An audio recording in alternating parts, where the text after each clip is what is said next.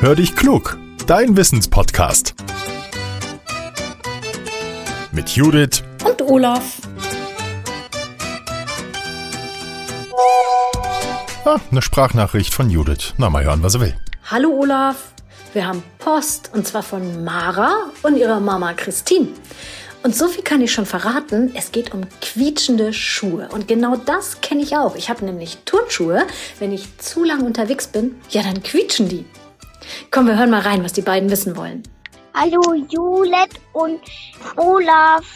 Also wir zwei haben uns gerade gefragt, warum manche Schuhe auf manchen Böden quietschen und auf manchen Böden wiederum nicht. Tschüss. Tschüss. Hallo liebe Judith und hallo liebe Mara und liebe Christine. Vielen herzlichen Dank für eure Frage und ich muss schon sagen, ja, quietschende Schuhe sind nicht so toll, oder? Nervt total.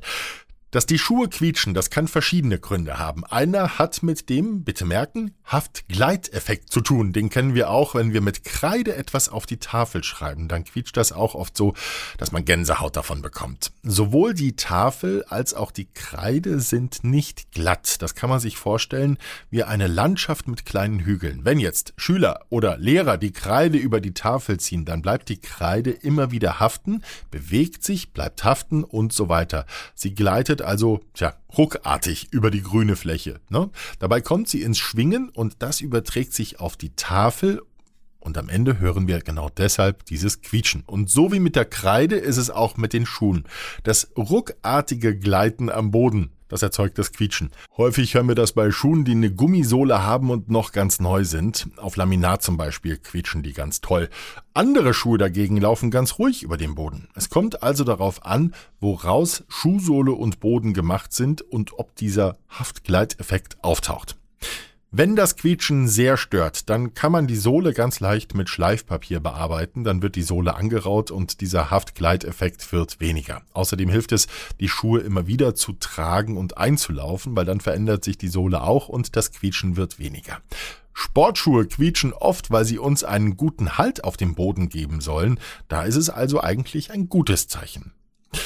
Schuhe quietschen aber auch noch aus anderen Gründen. Es kann zum Beispiel sein, dass Feuchtigkeit schuld ist. Wenn der Boden gerade frisch gewischt wurde oder wir aus dem Regen kommen, dann kann es sein, dass das Quietschen auftaucht. Oder Feuchtigkeit im Inneren der Schuhe kann für diese Geräusche sorgen.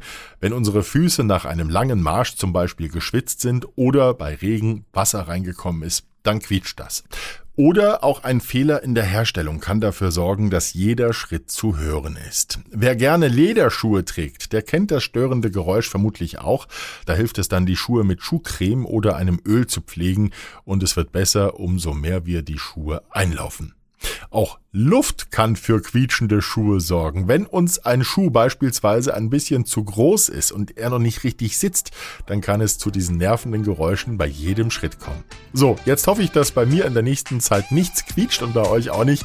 Wenn ihr auch so eine spannende Frage habt, dann immer her damit. Nehmt eine Sprachmemo mit eurem Handy auf und schickt die dann an hallo at podcast-factory.de und abonniert uns auch, dann werdet ihr benachrichtigt, wenn eine neue Folge da ist. Jetzt sage ich danke für fürs Zuhören. Tschüss und bis zum nächsten Mal. Euer Olaf.